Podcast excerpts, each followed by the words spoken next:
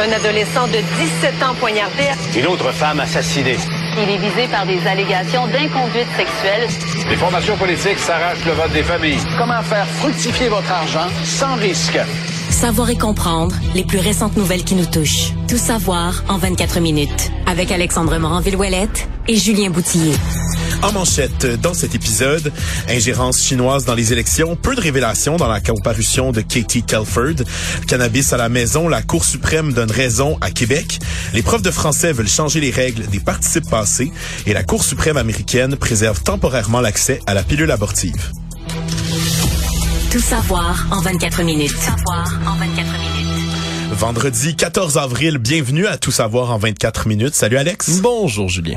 Alors, première nouvelle aujourd'hui, quelque chose qu'on a beaucoup suivi toute la journée, c'est cette comparution de Katie Telford euh, dans euh, en ce qui concerne les l'ingérence chinoise dans les élections. C'est un témoignage qui était euh, très attendu, mais qui finalement a pas donné lieu à grande là, révélation très fracassante. Elle a beaucoup là, invoqué des motifs de sécurité nationale pour dire que ben, sa marge de manœuvre était limitée. Elle a dit qu'elle ferait de son mieux pour répondre aux questions, mais en raison bon de la loi là, qui lui impose euh, des limites, elle pouvait pas dire grand chose. Elle a même pas voulu dire en réponse à une question euh, d'un élu néo-démocrate si elle jugeait opportun le déclenchement d'une enquête publique sur l'ingérence étrangère. Ouais, mais ça c'était certain. En même temps que Mme Telford, elle allait pas commenter sur ce dossier-là. Parce qu'elle reste une des femmes qui a beaucoup beaucoup beaucoup de pouvoir de portée politique. Là, quand tu es chef de cabinet du premier ministre du Canada euh, tu une fonction qui est extrêmement importante. Puis surtout là faut rappeler les faits euh, ça a pris un bon moment avant qu'on accepte enfin de la laisser comparaître. Là, on s'est on s'est honnêtement là, opposé en bloc avant qu'elle puisse se présenter comme ça en, devant la commission qu'elle puisse pas répondre aux questions par la suite, c'est pas euh, c'est pas une grande surprise. Surtout si on lui demande si on pense qu'il y a besoin d'une enquête publique parce qu'on on sait très bien que Justin Trudeau en ce moment n'en veut pas vraiment de cette enquête publique-là parce qu'il aurait pu la déclencher là, dès le départ. Tous les partis d'opposition en réclament une et lui a préféré nommer David Johnston, l'ancien gouverneur général, pour être un rapporteur spécial. Ça existe même pas comme rôle, le rapporteur spécial. Ça a été écrit toute pièce pour ça, pour faire une enquête, pour savoir s'il faut faire une enquête. Honnêtement, ça ressemble à ça. Et c'est encore et toujours le, le elle a fini par comparaître, mais ça donne pas vraiment de réponse. Puis moi, j'ai très, très, très, très, très hâte de voir justement quelle sera la conclusion de David Johnston parce que son indépendance est remise en question en plus avec tout ce qui se passe autour du don qui a été donné à la fondation là, Pierre Elliott Trudeau il en faisait partie jusqu'à tout récemment, même encore, je sais même pas si son lien est complètement effacé désormais là entre Monsieur Johnston puis cette fondation là. Et là, on dirait que c'est une tuile, c'est une couche qui s'ajoute encore et toujours sur justement les affaires d'ingérence chinoise. Quand commence à avoir autant de fumée, il n'y a pas de fumée sans feu. Faites-en une enquête. S'il n'y a rien à cacher, pourquoi ne pas faire une enquête? On dirait que ça tombe sous le sens, on dirait c'est la, la, vie évidemment des oppositions, mais beaucoup de gens qui commencent à voir des cracks apparaître dans ces histoires-là sincèrement, c'est pas surprenant qu'on ait pas plus d'informations avec le témoignage de Mme Telford, mais je pense pas que non plus à l'opposé, ça va rassurer bien des gens, puis ça va leur faire dire ah ben finalement c'est beau, je pense qu'on n'a pas besoin d'une enquête là-dessus. Ben tu le disais, peu de révélations, puis je voyais là aujourd'hui euh, à la télé toutes les chaînes d'information en continu étaient là-dessus, mais je pense pas que ce soir les Canadiens là sur une terrasse en prenant une bière vont beaucoup parler de ça. Là. Il s'est pas passé grand-chose, donc les, les journalistes, les gens de politique ont beaucoup suivi ça, mais au final peu de révélations. Et tu parlais de David Johnson, justement, lui il va publier ses recommandations d'ici le 23 mai prochain. Toujours dans un dossier connexe, tu l'évoquais, la fame, le fameux don chinois controversé à la Fondation Trudeau. Eh bien, on apprend aujourd'hui que la Fondation euh, Pierre-Éliott Trudeau confirme avoir finalement remboursé le fameux don de 140 000 dollars qui l'a plongé dans la controverse un peu plus tôt cette semaine. Euh, elle disait, le pas plus tard qu'hier, qu'elle pouvait pas le rembourser, bon, parce qu'elle était pas capable de retracer qui avait fait le fameux euh, don. ben, aujourd'hui, elle nous dit qu'avoir eu confirmation que le chèque qui était émis au nom de l'entreprise L'Aigle d'Or du millénaire avait finalement trouvé donc on avait pu euh, le déposer. Oui, parce qu'il fallait absolument le rembourser. D'ailleurs, c'était ça, tant qu'à moi, là, chaque journée était une journée de trop pendant laquelle on ne le remboursait pas, mais surtout, c'est une autre des révélations aujourd'hui. On confirme que ce don-là, le milliardaire chinois en question, mais il y a des liens vers Pékin directement. Là. On a vraiment des liens C'est un conseiller politique là, du gouvernement euh, chinois, là, donc on est très direct dans les liens. Oui. On est proche du pouvoir, c'est un don qui est mis là. Pourquoi? C'est ça la, la, prochaine question sur toutes les lèvres. C'est pourquoi on est allé faire ce don-là? Quel est le motif politique en arrière? Je refuse de croire que tout d'un coup, le régime chinois s'est dit, oh, on va aller faire de la philanthropie au, au Canada. non. Il y, a, il y a tellement de questions à se poser là-dessus. Des questions qui pourraient être élucidées avec une enquête publique, peut-être, qu'on refuse de faire. Attendons. On refuse pas de la faire. On enquête pour savoir s'il faut faire une enquête. On va attendre le rapport de M. David Johnston. Mais on dirait que tout ce qu'on fait là, depuis des semaines et des semaines, c'est parler de l'ingérence chinoise, parler de l'ingérence chinoise. Puis à chaque fois, M. Trudeau a pas de réponse à dire à part Oui, oui, mon rapporteur spécial, il va regarder si on va enquêter peut-être. Là. Tant qu'à moi, pas sûr que ça passe très bien. Je sens qu'il travaille ta patience. Euh, Alexandre, si on veut euh, faire pousser du cannabis euh, dans nos appartements, ben c'est toujours interdit au Québec. La Cour suprême qui a donné raison au gouvernement du Québec. donc c'est constitutionnel pour la province d'interdire la culture de cannabis à domicile à des fins personnelles, malgré que le fédéral a une approche plus permissive. Donc c'est comme ça qu'elle a tranché. le dit, là, je vais citer une petite partie du jugement. Elle dit qu'elle poursuit justement des objectifs de santé et de sécurité publique et donc que la législature québécoise a la compétence requise pour interdire la possession de culture et la culture du cannabis à des fins euh, personnelles. Donc on se rappelle au fédéral, donc selon la, la loi fédérale qui s'applique partout au pays, on peut avoir jusqu'à, je pense, quatre plants de cannabis euh, chez nous. Au Québec, on a décidé d'avoir une approche plus restrictive et euh, ben, la Cour suprême, le, le, juge en chef Richard Wagner, qui a écrit ben, que ces deux approches-là peuvent coexister sur le plan juridique au sein de la Fédération canadienne. Puis il est même allé un peu plus loin qu'une décision simplement juridique. il a même dit que l'interdiction de la culture à domicile, ça permet vraisemblablement de protéger la santé des jeunes en restreignant l'accès au cannabis, puisqu'ainsi ben, la culture à domicile par des personnes majeures, ben, ce serait susceptible d'accroître l'accessibilité à des mineurs. Donc, euh, il a salué la décision du Québec. Oui, puis c'est une décision qui est prise à l'unanimité. D'un premier côté, ce que ça veut dire, c'est puis je me souviens, là, lors de la légalisation, ça fait pas longtemps, hein, lorsque ça a été légalisé officiellement. 2018. Exact, ça va faire cinq ans. Quand ça a été légalisé officiellement, je me souviens, là, il y avait des gens ici qui, qui voulaient que ce soit légalisation totale, du moins qui n'y ait pas ces restrictions-là du gouvernement québécois, puis qui disaient, mon Dieu, ben là, le gouvernement de prude de François Legault qui veut nous empêcher de profiter complètement, les autres provinces peuvent, pourquoi nous autres, on pourrait pas faire...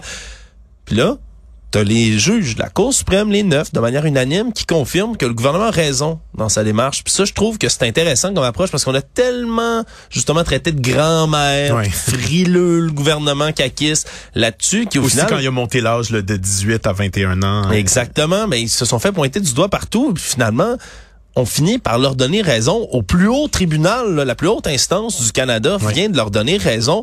Je trouve que c'est quand même pas rien. Puis en même temps, depuis ce temps-là, ben, on a eu le temps d'implanter la SQDC, on a eu le temps de voir aussi comment ça se passe, la légalisation.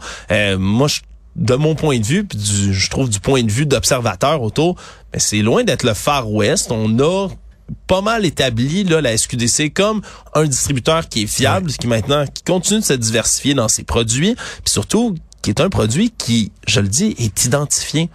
Tu le sais ce que tu t'en vas chercher à la SQDC. C'est très contrôlé, puis il y a le nombre de grammes, bon, de, de puis de pourcentage de THC, tout ça est très bien inscrit, puis on, nous avertit là au moment de l'achat de ce qu'on achète. Oui, puis ils sont pas, on dit là, on dit au début, ils sont pas censés conseiller là à la SQDC là, ben la vérité là, pour être déjà allé dans une SQDC, car oui, je consomme du cannabis récréatif de temps en temps, ben pour être déjà allé, ils te conseillent. Là. tu leur demandes, ils vont te conseiller comme tu choisis ton vin à l'épicerie, puis c'est quoi? C'est une bonne chose. C'est une bonne chose parce que en tant que consommateur occasionnel, même tu as des gens, puis j'en connais de ces gens-là qui ont un certain âge, qui disent ah je fumais quand j'étais jeune, mais allez faire un tour à SQDC pour voir si c'est comme dans mon temps. Puis un, non, ce n'est pas comme dans votre temps. Le cannabis est rendu vraiment plus fort que ce qu'il y avait sur les dans les rues dans les années 80-90. Ben surtout que quand c'était coupé avec du tabac, ben là évidemment euh, il y a moins de, de, de, produits qui, qui de, THC par évidence. Absolument. Et là ces gens-là, ces, ces jeunes désormais adultes qui fumaient quand étaient des ados, ben, ils ont besoin de se faire conseiller, puis c'est important qu'ils le fassent, sinon ils vont choisir le premier produit qui va y aller, ils vont choisir un Indica 24% de THC, puis ils vont s'effoirer dans leur divan puis dire "Mon dieu, c'est donc terrible le cannabis, on veut jamais que les jeunes fument ça." Il y a, je pense, quand même, on a fait beaucoup de chemin depuis ce temps-là c'est pas d'avoir un plan de cannabis à la maison qui est pas contrôlé, que vous saurez pas c'est quoi la proportion de ce que vous allez prendre. C'est vraiment pas ça là, qui vient brimer les droits des consommateurs de cannabis au Québec, je crois. Donc cette décision-là de la Cour suprême vient quand même confirmer. Il y avait un flottement depuis ce temps-là. Là, ça vient confirmer. Le gouvernement est pas fou quand même de prendre certaines restrictions dans ce dossier-là. Triste histoire maintenant au palais de justice de Montréal ce matin. Un grand-père qui a transmis l'herpès à sa petite fille de 6 ans lors d'une agression sexuelle pendant qu'il la gardait a écopé de 3 ans de pénitencier. Euh, ça s'est passé sous le regard de ses proches là, qui sont toujours déchirés par la situation. Euh, je vous cite ce que la mère de la victime et la fille de l'accusé a dit ce matin. Elle a dit tu as volé mon père, ma vie, tu as brisé la confiance qu'on avait envers toi. Elle dit qu'elle est toujours déchirée entre sa vision d'un père qu'elle aime tant et du monstre qui a abusé de sa fille. Euh, son identité évidemment est protégée euh, par le tribunal, puis elle a pas pu retenir ses larmes en parlant des conséquences de l'agression que son enfant a vécu il y a un an. L'accusé qui était âgé donc de 65 ans à l'époque gardait sa petite fille. Euh, il l'a agressée sexuellement. Il espérait que l'enfant garde le silence, mais dans les jours suivants, elle s'est plainte de douleurs aux parties intimes. Elle avait même de la difficulté à s'asseoir et les parents l'ont amenée chez le médecin qui lui ont euh, diagnostiqué l'herpès de type 1, puis c'est comme ça qu'ils ont pu le retracer que le grand-père avait euh, agressé sexuellement. J'ai confiance en la justice au Québec, puis j'imagine d'un point de vue juridique, c'est un jugement qui, qui tombe sous le sens, mais on dirait trois ans Hmm. pour quelqu'un qui agresse, qui, qui viole une enfant. Donc on parle de pédophilie, on parle d'inceste, puis on parle en plus d'avoir transmis une maladie. Ah, je sincèrement, c'est un cas, je pense, qui horripile absolument tout le monde. Oui. En plus, il y a un drame familial derrière tout ça. La femme l'a dit, là, c'est c'est son père. Elle perd son père là, dans cette histoire-là, là, qu'elle se rend compte, qui est un pédophile, qui est un agresseur, qui est un incestueux, puis qui a des regrets ou pas dans ce dossier-là. Pour moi, trois ans, on dirait que ça pourra jamais être comparable Surtout au qu'il risque, causé. surtout que la manière bon dont ça fonctionne dans notre système, il risque de sortir avant trois ans. Là. Ouais, puis je veux pas encore une fois remettre en doute la compétence là, des, des gens qui ont travaillé en juridique autour de ce dossier-là. Je ne m'exprime que, que d'un point de vue là, purement instinctif, Ouais. émotif sur Ouais, ces ouais. dossiers-là. Euh, c'est une histoire affreuse, c'est une histoire horrible. Puis cet, cet enfant-là, là, cette petite fille-là, va vivre avec ces séquelles-là, pas trois ans, elle. Le restant de ses jours, puis c'est arrivé jeune, elle va les porter longtemps, pendant des années. On l'espère qu'elle va s'en remettre, là, puis qu'elle va être capable là, de, de passer au travers de cette épreuve-là. Mais là, on a une famille déchirée, c'est une petite fille qui, qui, qui va vivre avec des affres, des sévices atroces, puis l'autre va passer trois ans dedans. Je trouve ça difficile à entendre. Ouais, puis je te mentionne en terminant que le procureur de la couronne a justement mentionné là, euh, que si le grand-père avait pas plaidé coupable, ben euh, il aurait demandé une sentence plus élevée. Je sais pas, Alexandre, si ça t'arrive de magasiner dans les friperies, mais euh, il y a une femme à Seattle qui a fait une drôle de découverte dans une friperie. Euh, donc, elle a trouvé dans une friperie vintage, elle parcourait les allées et elle a trouvé un petit vase gris avec un ruban bleu noué. Finalement, c'était une urne. Ok, une urne funéraire? une urne funéraire. Elle l'ouvre et elle y a retrouvé des cendres. Donc, il, y avait, il y avait c'était une urne funéraire une à friperie. urne funéraire à la friperie avec des cendres. Là, euh, selon les commentaires qu'elle a eu sur TikTok, il semblerait s'agir de cendres d'un animal de compagnie. Donc, Au moins, chien entre guillemets, chat, ouais, euh, au moins, entre guillemets, là, ce serait pas bon, les, quelqu'un qui, qui a amené les cendres de grand-papa euh, à la friperie. Euh, mais bon, quand même, macabre découverte. Elle s'explique pas pourquoi, donc elle a acheté l'item. Euh, Ok, il y avait un prix sur thèmes, là. oui, oui. Il était pas là par hasard, Non, non, non. Il avait erreur. été, ben, justement, là, bon, euh, euh, Fox News a demandé une réaction euh, à l'entreprise, le Goodwill, qui a dit, bon, qu'il s'agirait d'une erreur de la part des employés. Mais ceux-ci avaient quand même mis un prix, là, le- le- c'était dans les rayons. Elle, elle, elle a préféré l'acheter pour essayer de retrouver le propriétaire au lieu de le laisser dans le magasin puis risquer ben, que quelqu'un l'achète et fasse une niaiserie ou que ce soit acheté au vidange. Donc, elle l'a Est-ce qu'on sait combien ça coûtait?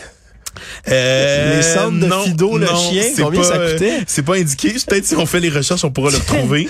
Euh, mais bon, euh, la, la friperie euh, l'a remboursé pour son achat, donc euh, et lui a également donné une carte cadeau de 50 dollars pour la remercier de sa bonne action.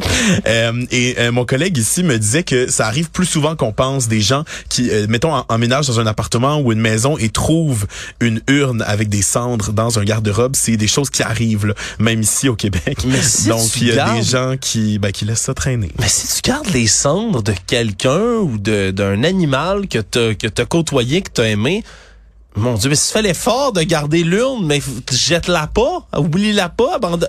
qui, en tout cas, regarde, Mais c'est peut-être des- désemparé. Qui oublie une urne? Mais moi, ma, réflexion, c'est c'est peut-être euh, quelqu'un qui décède à son tour et qui lui avait une urne et là, les gens savent plus c'est à qui, puis on ça Ah, bon, ben là, oui, l'urne du propriétaire? L'urne, ouais, chez ça. Renaissance, ici à Montréal, on va retrouver. Sur la rue Ah. Ontario, le gros renaissance. Oh là là.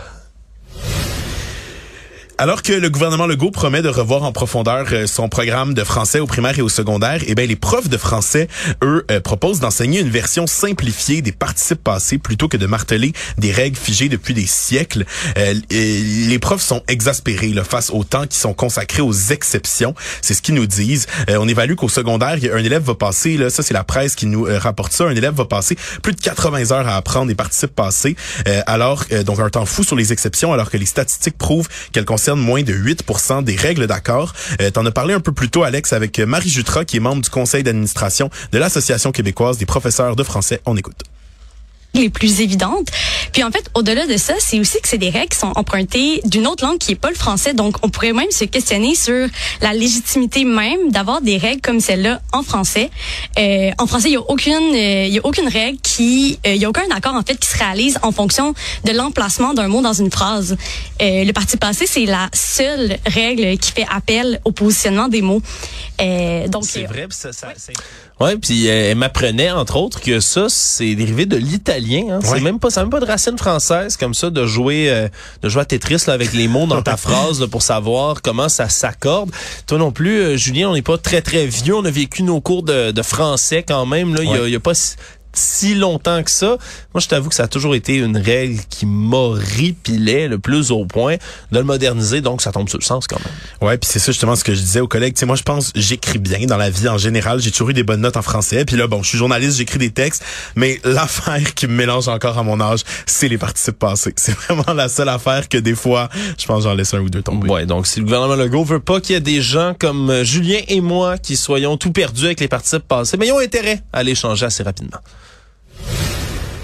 Je te parle d'une histoire qui fait beaucoup jaser en Mauricie. Euh, une aînée euh, qui habite dans une résidence pour aînés serait aux prises avec des punaises de lit depuis plus de deux mois. Elle est rendue complètement couverte d'une dizaine de plaies. Euh, C'est une bénéficiaire d'une ressource intermédiaire pour personnes en perte d'autonomie à Trois-Rivières et rien ne bouge du côté du CIUS. C'est ce que déplore sa fille. Elle dit même que des plaies ont commencé à être infectées. Elle juge la situation inacceptable. Donc sa fille, elle s'appelle France Lefebvre. Elle s'est confiée à nos collègues de TVA Nouvelles. On écoute. Elle a des plaies qui ont commencé à être infectées. Ben, sur les photos, on les voit. Là. Tu sais, je peux même plus la prendre, la serrer dans mes bras. Elle peut en avoir sur elle. C'est inacceptable.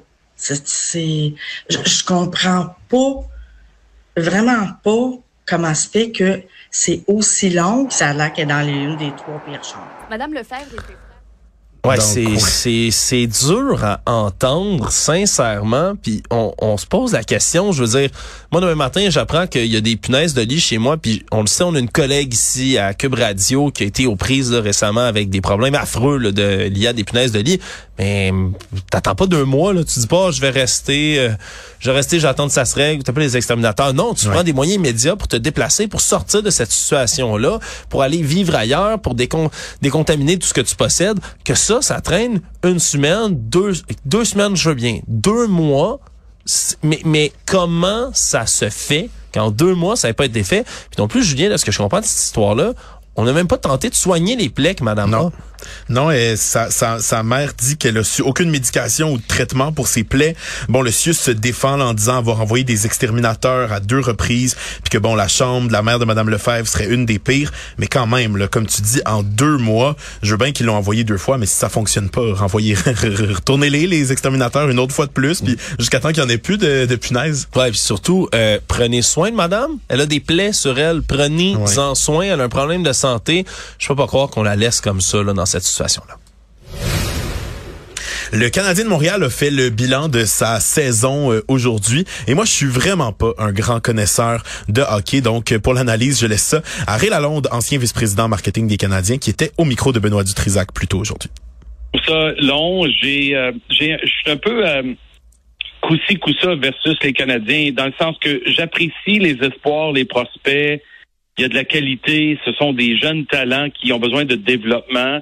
Mais en contrepartie, euh, un peu découragé là, de la médiocrité et du fait qu'on accepte des standards plus bas puis qu'on n'est pas ambitieux. et que les partisans se font un peu imposer une, autre attente. On garde espoir, ça sera pas long. Fait que, je trouve que l'organisation n'est pas suffisamment ambitieuse des grands objectifs. Ouais, puis là c'est sûr, Benoît et moi on sait d'ailleurs, euh, on a d'ailleurs eu une petite prise de bec ce matin par rapport à tout ça aux Canadiens de Montréal. Moi je t'avoue là, j'adore, j'adore le hockey, j'adore le Canadien. Je suis tanné, moi aussi. Hein. J'ai jamais vu une Coupe Stanley de mon vivant. Hein. Oui, je, je, suis jeune. Je n'ai jamais vu de Coupe Stanley à Montréal. Ma chaise pliante est dans le fond de mon garde-robe pour la parade de la Coupe. Je l'attends plus que Noël. Mais c'est sûr que c'est frustrant après, année après année de garder le moral, de garder espoir, puis de voir reconstruction sur reconstruction, sur nouveau plan, sur espoir qui fonctionne pas, qui produisent pas. Je dois t'avouer que c'est sûr, c'est une saison encore une fois, même si on savait que ça allait, ça allait pas bien aller du côté du Canadien. C'est sûr que ça reste décevant, mais moi, tu vois, je suis un éternel optimiste quand il s'agit du Canadien de Montréal. 8,5% de chance d'avoir Connor Bedard à la loterie. Moi, ça, je le prends, puis je prie. On s'accroche à ce qu'on peut. Économie.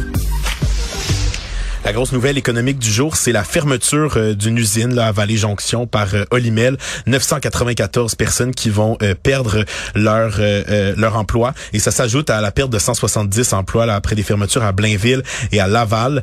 donc c'est 911 syndiqués et 83 cadres qui vont perdre leur gagne-pain. L'annonce a été faite là, par le PDG qui avait convoqué les médias. Donc le déclin de la main-d'œuvre dans la région et l'état des installations qui auraient eu besoin de près de 40 millions de dollars là, pour être rénovés ont poussé Olimel à faire ce choix. On se rappelle qu'en 2021, les syndiqués de Vallée-Jonction avaient obtenu des hausses de salaire de 26,4% Le monde.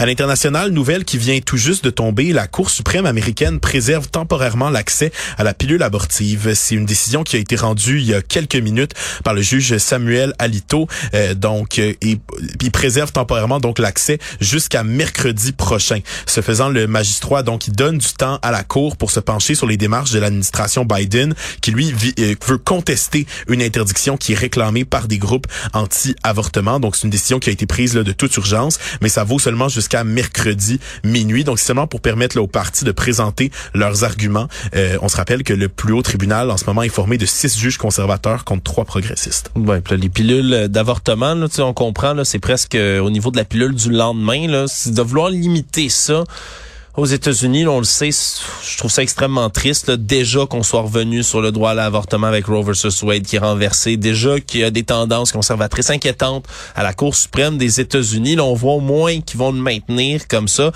Mais pendant combien de temps, puis combien de femmes vont être coincées avec ces problèmes-là par la suite dans bon nombre d'États aux États-Unis, alors que ça se referme, ça se referme, ça se referme, comme un piège sur certaines femmes qui auront bientôt pu une seule option à part d'aller essayer de se faire avorter clandestinement parce qu'on l'a souvent dit là, on peut jamais interdire l'avortement, juste les avortements qui sont sécuritaires nouvelle euh, insolite en terminant, c'est vendredi, il fait beau et euh, l'artiste Sam Smith serait satanique selon l'église de Satan. Euh, l'artiste qui a suscité des vives réactions chez les internautes après qu'une vidéo de sa performance, bon, qualifiée de satanique, a été rendue virale. On le voit sur scène vêtu de rouge et arborant des cônes, des bottes hautes, des bonnes nylon en maille, ainsi qu'une faux, tel le diable. Et ça a dérangé là, certaines personnes de l'église de Satan qui affirment bon, que l'artiste diffuse un message satanique lors de ses concerts puis ça, c'est rien de nouveau. Hein. Les paniques sataniques aux États-Unis, ça va et ça revient. on se souviendra que dans les dernières années, c'est Lil Nas X qui avait fait une vidéo, là, euh, je pense que c'est Call Me By Your Name, qui était euh, où il fait l'amour à Satan, ni plus ni moins dans cette euh, dans cette vidéo-là. Ça aussi, ça avait provoqué de la panique. Il y a, il y a toujours quelque chose de nouveau là, qui revient puis qui fait la peur sataniste puis le démon. Mais c'est encore malheureusement très présent aux États-Unis puis dans les milieux de droite évangélistes, on a cette peur là du diable, des possessions sataniques. Euh, je parlais plutôt cette année là, avec une experte des phénomènes TikTok de, de jeunes influenceuses, des jeunes femmes qui parlent comme quoi la masturbation, c'est une possession démoniaque qui vient s'emparer de vous le ah temps que vous vous fassiez une petite vite. C'est vraiment, vraiment un phénomène qui va et qui revient. C'est extrêmement drôle comme